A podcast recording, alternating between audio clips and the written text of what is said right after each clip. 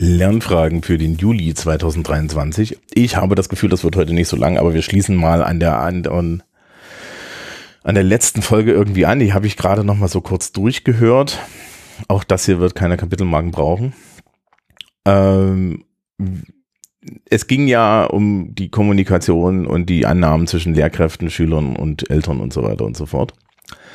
Und diese Folge hier heißt, Schulen sind keine Safe Spaces, denn ähm, das, das kann eigentlich nicht sein, äh, nicht funktionieren, nicht sein, wenn wir äh, die Schülerschaft als Objekte begreifen. Und das habe ich ja beim letzten Mal so ein bisschen etabliert, dass das durchaus ein Problem ist. Ja, also dass im Endeffekt äh, die Schülerschaft als Objekte begriffen wird und dass am Ende auch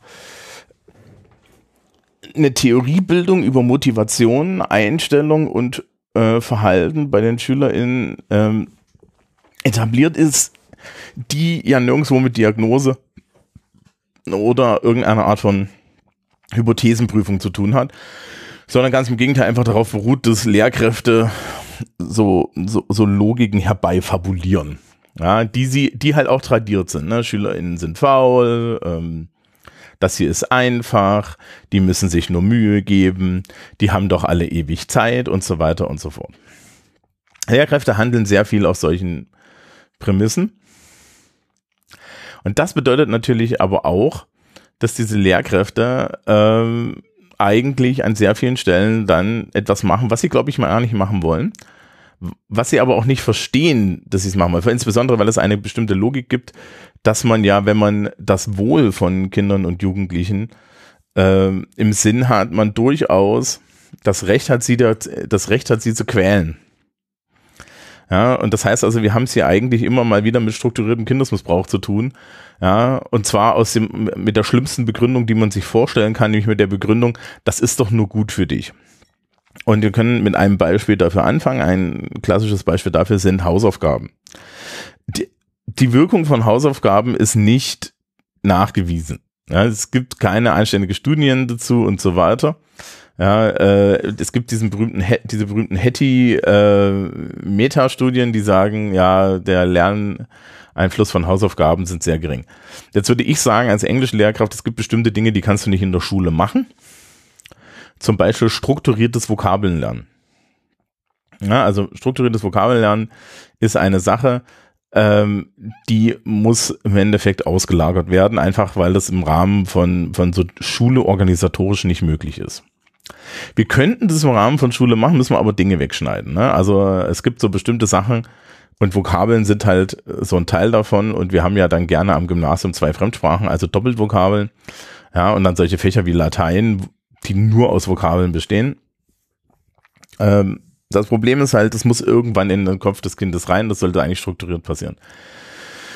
Gute Vokabel, gute, gutes Vokabellernen ist eigentlich strukturiert jeden Tag ein kleines bisschen.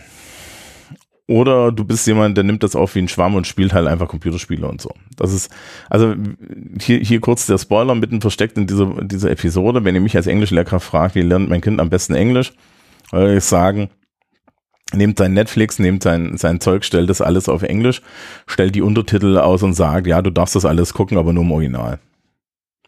Ja. Nehmt, nehmt seine Playstation, macht einen Admin-Account drauf, ja, stellt das ganze Ding auf Englisch. Das Kind wird das können innerhalb kürzester Zeit.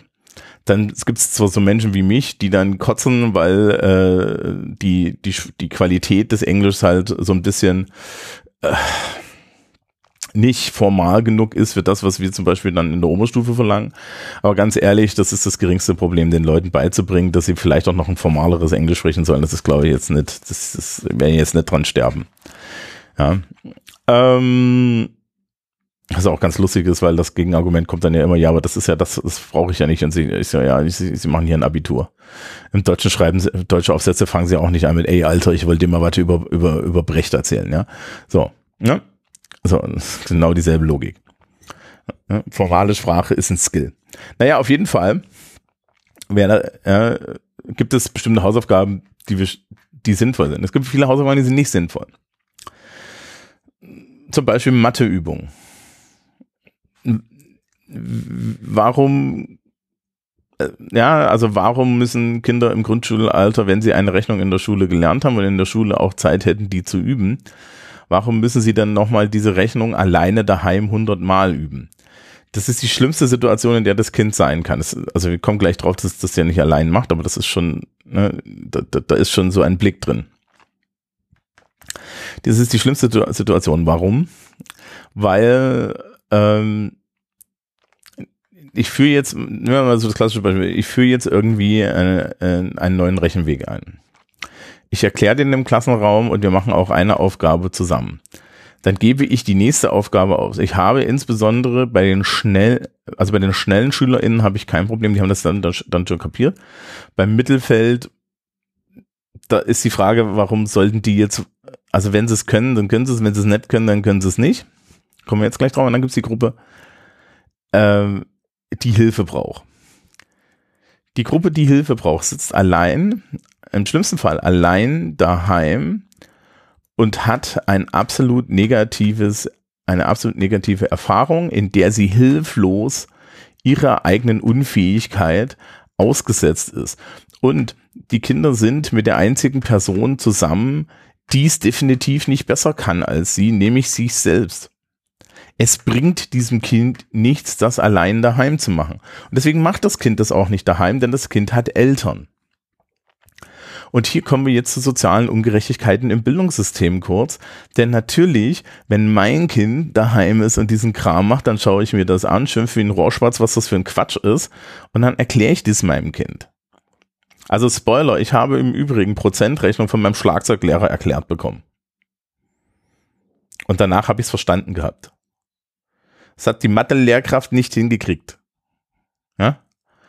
Und meine Eltern waren an der Stelle nicht vorhanden oder, oder überfordert. Und das ist jetzt, also, ja, äh, äh, das ist jetzt keine negative Aussage oder so, das war halt einfach nicht, ja. Und ich habe nebenbei einfach mal meinen Schlagzeuglehrer kurz gefragt, der hat mir das aufgemalt und seitdem mache ich das so. Und das, funkt, ja, das funktioniert schon seit über 20 Jahren, mache ich das so. Ja, und es ist auch mathematisch richtig, das weiß ich mittlerweile. So, aber ja, ich hätte das nicht gekonnt. So, wir lassen also Kinder bei Hausaufgaben entweder mit sich selbst alleine und damit in einer Situation, wo keinerlei Besserung ist, ne?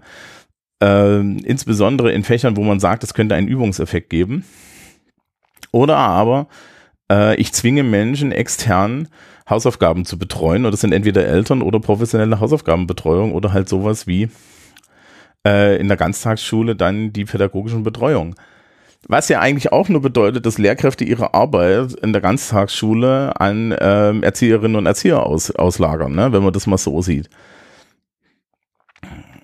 Dabei wäre doch die Idee von Ganztagsschule, dass wir nachmittags äh, Dinge lernen, die anders gelagert sind als Bildung. Just saying. Ähm, so. Das heißt also, ich muss bei Hausaufgaben muss ich mir schon klar sein, was machen wir. Ne? Also äh, auch sowas wie Vokabeln geht eigentlich nicht alleine lernen. Ja, du müsstest den Kindern dann schon sowas geben wie Phase, wie Phase 10 oder so, Phase 10, Phase 10, Phase 6, eins von sein. Das ist so ein Programm, das, die, das im Endeffekt die Vokabelkärtchen vorgibt und lauter solche Sachen. Da gibt's heutzutage jede Menge Tools und das kann man auch spielerisch machen und das funktioniert auch relativ gut. Aber sowas muss dann wieder etabliert werden und sowas muss mit den Eltern im Akkord etabliert werden und die Kinder müssen daran auch Spaß haben, sonst funktioniert es nämlich auch nicht. Und natürlich interessiert das als Lehrkraft alles gar nicht, weil du musst ja einfach nur, also, also in der Grundschule interessiert sich noch, späterhin interessiert es sich nicht, weil du musst ja einfach nur die Vorgabe machen, das ist zu lernen. Und wenn du es nicht kannst, schreibst du eine Ex und dann hat da halt jemand eine 5. Das mache ich mit meinen erwachsenen Schülerinnen und Schülern auch, aber da ist das auch ein anderer Schnack, weil die wurden nämlich am Anfang des Schuljahrs und während des Schuljahres darauf hingewiesen, wie der Hase läuft und sind für sich selber verantwortlich und über 18. Und trotzdem überlege ich mir, wie oft ich das mache. Ja, und trotzdem überlege ich mir, wie viel Druck ich ausübe, weil es ist halt, die, die Menschen haben ein Leben. Ja, ähm, unsere Menschen gehen gerne mal arbeiten nebenbei, weil sie sich ansonsten diese Schule nicht leisten können, weil wir sind ja keine Pflichtschule. Und nicht jeder kriegt BAföG. Ähm, so. Das heißt also zum Beispiel Hausaufgaben, ja, da wird über die Freizeit der Kinder verfügt. Und es wird halt davon ausgegangen, das ist immer gut. Also bis zum Hausaufgaben aufgeben. Ich habe schon solche Sachen gehört von Grundschullehramtskolleginnen, die einfach jeden Tag drei Stunden Hausaufgaben aufgeben. Ja, das sind jeden Tag drei Stunden zu viel. Musst dir überlegen als Lehrkraft, was du da machst und nicht einfach rituell handeln nach dem Motto, ja, die brauchen doch drei Stunden Hausaufgaben. Das machen die nichts. Im Übrigen, das Kind äh, geht im Zweifel um sieben daheim los, stürzt um acht bei dir durch die Tür. Dann hat es Zimmermanett im Schnitt irgendwie fünf Stunden Unterricht. Das heißt, es ist um zwölf fertig. Dann geht es nach Hause. Dann hat es vielleicht jemanden, der Mittagessen macht. Ansonsten macht es das in dem Alter schon irgendwie auf irgendeine Art selber. Ja. Äh, oder es muss irgendwie zu einer, es geht zu irgendeiner Betreuung. So, da sind dann jetzt schon fünf Zeitstunden im Leben dieses Kindes mit Schule und so weiter weg. Dann hat es eine kurze Pause und dann bewerfen wir es nochmal mit drei Zeitstunden. Das heißt, das heißt, der durchschnittliche Siebenjährige hatte irgendwie eine acht, einen Acht-Stunden-Tag. Dafür geben wir 20-Jährigen richtig viel Geld. Aber dann macht das Kind einfach so. In einem Alter, ne? Also Kinderarbeit ist in Deutschland verboten, Kinderquälerei durch Schule nicht. Ja, und, und diese drei Stunden Hausaufgaben, das sind die drei Stunden, die die Lehrkraft annimmt. Das heißt also, dass, dass, dass Menschen, die mit der Hausaufgabe nicht zurechtkommen, nur zwei Möglichkeiten haben. Nämlich Möglichkeit eins, ähm, noch mehr Zeit zu verwenden. Und dann wären wir über die 40-Stunden-Woche draußen. Möglichkeit zwei, die Hausaufgabe nicht zu machen und dann gleich sanktioniert zu werden. Und zwar moralisch wie auch auf irgendeine Art physisch. Wobei ich immer geil finde, wenn Sanktionierung für, für vergessene Hausaufgaben ist, den Leuten noch mehr Arbeit zu machen, die sie dann auch nicht können. Ja, also das ist so, was, was sie, was, was sie haben, ihre Stückzahl ist nicht hoch genug, ja, dann müssen wir die erhöhen. Ja, ist super. Geil. Funktioniert ja.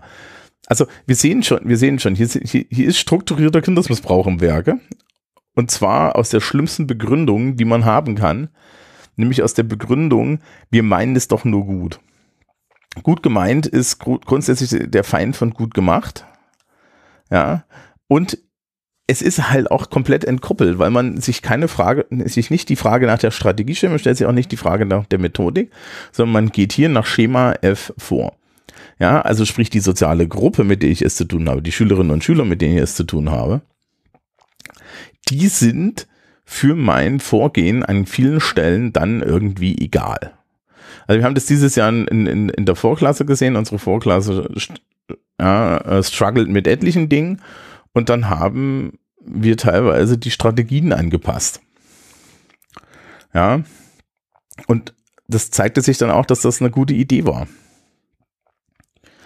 Ähm, ja, und es trotzdem teilweise nicht funktioniert hat. Ja, also das ist, äh, ne, so, so, so der erste Anwurf. Schulen sind halt kein Safe Space, weil die Lehrkraft im Endeffekt über dich bestimmt. Ja, du kannst über der Lehrkraft, du kannst da auch nicht hingehen. Das ist ja das Interessante. Wenn du dann danach hingehst und sagst, ich habe das nicht verstanden, kriegst du trotzdem einen auf den Deckel. Ich erlebe immer wieder, dass gerade Schülerinnen und Schüler in Bayern das Erlebnis haben, ähm, dass sie mit Lehrkräften eben nicht reden, dass sie mit Lehrkräften eben nicht äh, ihre Lernprobleme besprechen, weil sie die Erfahrung gemacht haben, dass sie auf sich selbst zurückgeworfen werden, teilweise schlechte Noten dafür bekommen und so weiter. Ja, also es ist das Gegenteil von dem, was Schule eigentlich machen soll. Schule soll ja eigentlich dazu die, die Bildung beibringen. Aber wenn, wenn Menschen ähm, gebildet werden sollen, dann müssen sie Fehler machen, weil Fehler sind ja Lernorte. Ja, wenn ich was falsch mache, dann kann ich erkennen, Ne? Also die Dimension des Fehlers zeigt mir, wie, wo das Verstehen falsch ist. Weil wenn ich es richtig verstehe, mache ich, ja, also, also ich weiß, wie das aussehen muss, wenn die Leute es richtig verstehen. Wenn sie einen Fehler machen, dann sehe ich, was sie nicht richtig verstehen und dann kann ich dann korrektiv arbeiten. Wenn die Angst vor mir haben und die ganze Zeit die Hausaufgaben bei der einen Person abschreiben, die sie, die sie, ja, die es richtig macht, habe ich nichts gewonnen. Ja, ich habe auch bildungsmäßig nichts gewonnen, aber das ist dann das, was passiert. Also wir haben, wir haben halt Lehrkräfte, die sich der sozialen und psychologischen Dynamik nicht bewusst sind und die dann aber auch einfach dieses Problem, ähm, ja, einfach dieses Problem äh, auf die Schülerschaft ablagern, die das dann halt sozial und, und persönlich löst. Die lernen dabei sehr viele Skills, aber das sind alles Skills, von denen ich nicht weiß, ob das eine gute Idee ist, wenn die die lernen. Und das ist vor allen Dingen auch und sie lernen auch viele Dinge über das System Schule, bei dem, ja, und, und über, über Lehrkräfte, in denen ich nicht weiß, ob uns das wirklich gut steht. Ja, Menschen sind total überrascht, wenn sie an unsere Schule kommen und feststellen, oh Gott, das sind ja tatsächlich Menschen, die sich für mich interessieren, weil ich schon als, als Funktion, als Zusammenhang äh, sehe, dass, äh, äh, dass Lehrkräfte im Endeffekt, also die Leute müssen Abi bestehen. Und damit die ein Abi bestehen, müssen sie von mir was lernen. Also ist es unter anderem meine Aufgabe, dafür zu sorgen, dass sie in der, in der kognitiv-psychologischen Lage sind, tatsächlich diese, diese Dinge auch zu können. Also muss ich mich auch um sie als Person kümmern. Weil wenn ich mich nicht um sie als Person kümmere, dann kann ich nicht sicherstellen, dass sie auch Dinge lernen. So, wir, was wir aber normalerweise machen, ist, wir sagen, die müssen Dinge lernen und wir benutzen, wir, wir ja, und dann, dann wird halt das in einer, äh, in, in so einer überblicksobjektivierenden Situation gemacht. Das heißt also, Schule geht hin, sagt, das ist der Schüler, die Schülerin und die sind alle irgendwie gleich. Und wenn wir folgendes Kochrezept anwenden, dann funktioniert es. Und so funktioniert es eben nicht. Und ich glaube auch, das ist das Problem, das, das ist das Problem bei, äh, bei, bei vielen Didaktiken, dass insbesondere wenn wenn es dann um Differenzierung geht, das alles scheitert. Aber das scheitert halt auch organisatorisch an der Differenzierung, weil du hast eigentlich keine Zeit und keine Möglichkeiten dafür weil hast ja, äh, hast ja unendlich viel zu tun. Oder aber du, du machst die neoliberale Variante der Differenzierung, indem du sagst, ja, ich mache hier so eine große Gruppenaufgabe, die läuft nebenbei und wie die das machen, ist mir egal und das ist ja differenziert. Ja, so kann ich das natürlich auch machen, aber das ist jetzt auch nicht schlauer.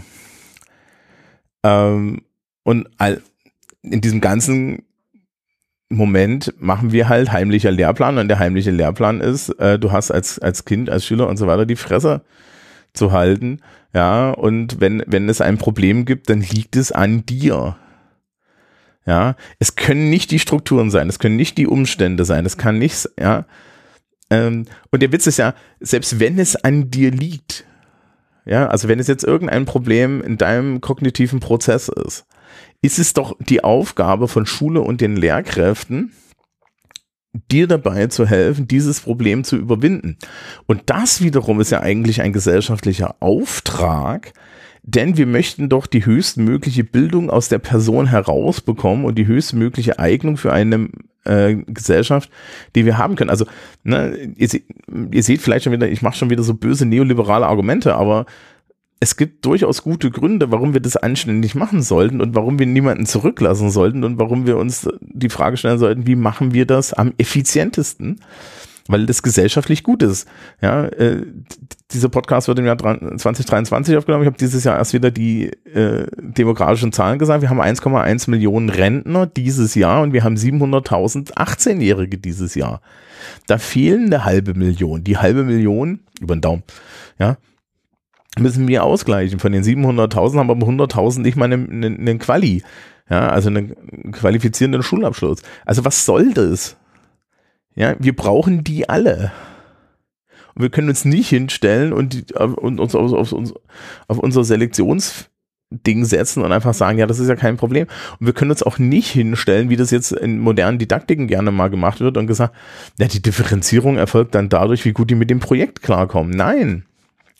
Wir müssen das alles begleiten. Ja, und, wir, und, und wir müssen uns auch überlegen, ähm, inwiefern tatsächlich Selbstständigkeit zum Beispiel ein benotbares Kriterium ist. Weil ich glaube, alle Menschen sind selbstständig, aber viele Menschen sind hilflos. Und es gibt schon einen großen Unterschied zwischen Selbstständigkeit und Hilflosigkeit. Ja, ich kann selbstständig sein, wie ich will, wenn ich hilflos bin. Und Hilflosigkeit wiederum wird einem im Schulsystem auch immer wieder antrainiert, denn du hast gleichzeitig ja eine Schulerfahrung, in der Lehrkräfte dir immer wieder äh, äh, zeigen, dass sie die ultimative Macht haben und äh, in denen dir auch vermittelt wird, dass ähm, deine Wahl über den Rechenweg oder über deine Lernstrategien grundsätzlich falsch ist. Also ja, äh, man ist bei mir sind sie dann immer sehr überrascht, wenn ich sage, ja, das können sie schon so machen.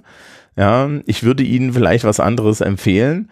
Und wenn ich dann mit meinen Schülerinnen und Schülern in so einen Diskurs trete, warum sie bestimmte Strategien auf eine bestimmte Art anwenden, dann sage ich auch immer wieder solche Sachen wie, okay, wenn das für sie funktioniert, das ist in Ordnung. Ich kann, ich finde es jetzt nicht ideal, aber wenn sie sagen, dass es für sie ideal ist, ich werde sie nicht aufhalten. Ja, hier sind meine fachlichen, pädagogisch-didaktischen Bedenken Ja, achten Sie darauf, dass Sie denen aus dem Weg gehen. Also ich kann ja auch Leute in, in, in ihrer Strategie beraten, aber das wird halt auch nicht gemacht, sondern die Strategie wird vorgesetzt, weil es gibt dann nur eine Strategie. Ja, Vokabeln lernen bitte alle mit Kästchen oder so. Und es gibt halt auch gute Argumente dafür, dass Kästchen die beste Variante sind, aber es gibt halt auch, aber die kann man halt auch einfach machen und man kann den Leuten auch die Wahl überlassen. Man kann auch den Eltern die Wahl überlassen. Das machen wir aber nicht, sondern es gibt dann, dann nur einen richtigen Weg. Ne? Ja, wo sind denn deine Kärtchen? Ja, ich finde Kärtchen doof, ich habe ein Heft ja, nee, da kriegst du jetzt Nacharbeit, weil du solltest ja Kärtchen machen. Ja, so solche Sachen. Und das ist immer wieder so. Und man ist Lehrkräften ausgeliefert und so, äh, und, und, und, und Lehrkräfte meistens mit, mit, tatsächlich auch mit guten, ähm, äh, mit, mit, mit guten Absichten haben den, ja, haben so diese Idee, dass wenn sie Leuten Befehle geben, ja, dass das für das Beste für diese Leute ist. Aber man könnte das auch mit Di Dialog machen. Und dann komme ich auch noch als Politiklehrer und sage, das ist übrigens dann so die, die ne, Demokratie lernen und so. Ähm, und stattdessen machen halt viele Menschen die Erfahrung, dass Schule kein Safe Space ist, weil du bist den Lehrkräften ausgeliefert, du bist deinem Umfeld ausgeliefert, du, ja, du hast niemanden, an den du dich wenden kannst.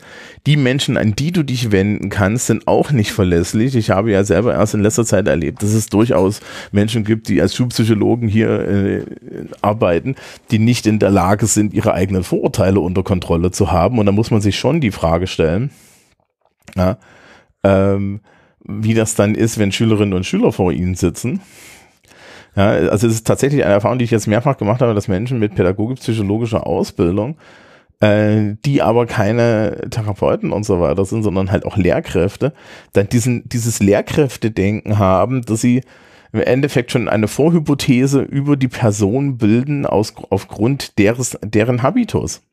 Das sieht man immer wieder. Das ist, war bei meinem alten Chef so. Ich habe das jetzt aber auch an anderen Stellen gesehen. Und ich finde das total interessant. Ja, also so und so ganz stark bei Lehrkräften scheint so eine Sache zu sein, dass wir Hypothesen bilden über die Person, ohne eine Faktenbasis zu haben. Und ich sehe das dann im Diskurs über meine eigenen Klassen, über meine eigene Schülerschaft, wenn du mit den, Lehr mit den Kollegen redest, ja, diejenigen, die, die, die einfach nur nehmen, was im Raum ist, dann, ja, da stellen wir dann fest, dass wir ganz unterschiedliche Ansätze haben. Und, und dann stellen wir auch fest, okay, diese unterschiedlichen Ansätze führen auch zu, zu unterschiedlichen Dingen. Ja, aber äh, trotzdem können wir das dann faktenbasiert machen. Und teilweise sagen wir auch ja, in, dem, in meinem Unterricht ist diese Person total inaktiv. In meinem, in, sagt die andere, ja, bei mir ist es eine feste Bank. Und dann wissen wir, das ist eine interessengesteuerte Person. Ja, das heißt aber auch, dass ich die Verlangen haben kann, dass, dass, dass, dass diese Person in meinem Unterricht eigentlich was könnte, ja, wenn sie das interessieren würde. Aber who am I? Wenn dich das nicht interessiert, dann interessiert es dich nicht. Ja, du bist, ja, du bist aus funktionalen Gründen hier. Ja, geht ja keiner an die Force Boss, weil ich denke, boah, Mensch, ja, ich brauche noch ein bisschen Bildung. Ja, wenn du ein bisschen Bildung haben willst, dann machst du einen Kurs an der Volkshochschule. Ja, und lässt sich doch nicht zwei Jahre lang von mir quälen. Äh, das ist schon Quatsch. Aber das ist halt tatsächlich dieses Problem, ne? Also, man hat halt diese ganzen unreflektierten Bilder, siehe letzte Sendung, diese ganze, dieses ganze Denken, das, das auch in der Lehrerbildung, in den Fortbildungen und so weiter nicht thematisiert wird. Ja? Ähm, einer der krassesten Ansätze, die ich ja bei diesen Podcast-Sachen, äh, bei meinen Podcast-Fortbildungen mache, ist, dass ich hingehe und den Leuten erkläre, also ihr wisst schon, dass diese Podcast-Methode schulischen Diskurs aufbricht. Und dann werde ich erstmal, also das wird verstanden, aber ich werde auch erstmal groß angeguckt. Man sieht auch, dass es für manche Menschen mal so eine Herausforderung ist, das anzuerkennen. Ja. Und die sich nicht damit wohlfühlen. Ja, wir haben nämlich als Lehrkräfte, ne, es geht immer um Kontrolle und so weiter und diese Kontrolle wird aber auch immer als Positivum verkauft.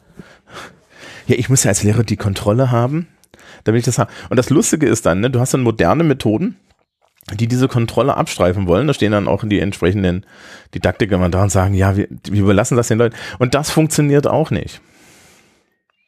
Ja, das funktioniert auch nicht. Ich kann die Leute nicht mit Aufgaben alleine lassen. Ähm, wie sehr das scheitert, dürfen sich dann auch übrigens, da kann man sich auch an der Uni angucken. Also, ne, es ist in jede Richtung ein Problem. Ne? Und es führt halt zu einer Schule, die kein Safe Space ist, die menschenfeindlich ist. Und der Schülerinnen und Schülern äh, wie in einem Kafkaessen Theater nicht wissen, mit welchen Lehrkräften sie es zu tun haben wollen. Und dann hast du Lehrkräfte, die sind menschlich sehr, sehr nett und stecken dir trotzdem Messer in den Rücken. Also ich glaube, zu, da gehört auch Ehrlichkeit dazu und so weiter. Ja.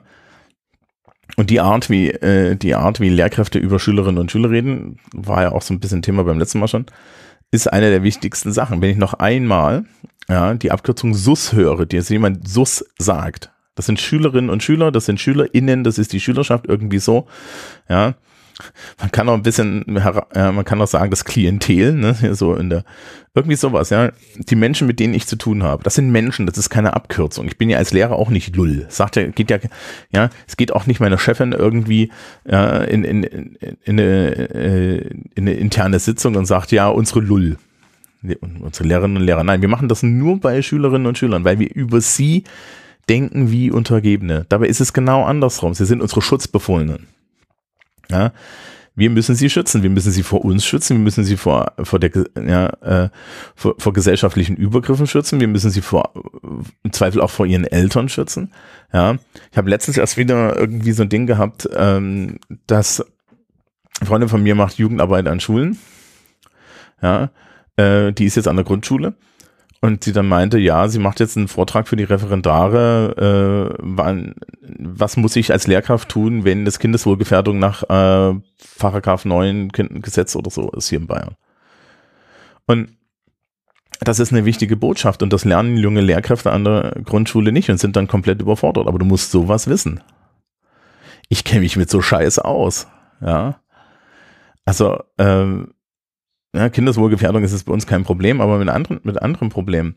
Weil Reality sucks. Ja, wir hatten schon alles. Ich hatte auch schon Personen, die vor mir saßen und mir Tränen, ja, mehr oder minder Tränen überströmt erzählt haben, dass sie Opfer sexuellen Übergriffen geworden ist. Und dann bist du als Schule, stehst du in der Verantwortung und als Lehrkraft.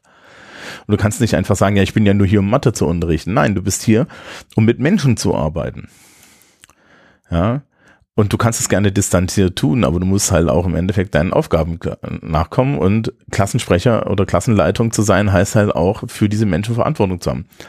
Ähm, vielleicht hören wir einfach auf mit meinem Lieblingsbild zum Thema Klassenleitung, so sehe ich das immer. Ja, ich bin grundsätzlich der, Kla ich bin der Meinung, so eine Klasse ist so ein, wie so ein Schiff, ja, so ein, so ein Mittelalter, ja, so ein, so, so ein Dreimaster. Du bist der Kapitän, stehst oben und lenkst dieses Ding durch das Schuljahr. Ja, und deine Aufgabe ist, dass deine Crew unbeschädigt ankommt und gleichzeitig das Schiff bestmöglich segelt. Egal wohin. Ob es zur Eignung ist oder, ja, oder zur hochheiligen Insel des Fachabiturs, ist vollkommen egal. Ja, das heißt auf der einen Seite, dass du die Verantwortung hast, hier die Disziplin in der Crew durchzusetzen, ist aber auf der anderen Seite auch, das ist deine Crew und die muss, auf die musst du aufpassen. Denn du hast die Verantwortung für sie. Ja. Und wenn die untergehen, gehst du mit unter. Ja, und ich glaube, wir brauchen weniger, ja, also wir brauchen mehr, wir brauchen mehr Segelschiffschule als moderne, ja, als jetzt das, was wir haben, weil ja, das ist eher so. Ja, General in der offenen Feldschlacht laufen wir dort vorne hin. Ja. So. Okay.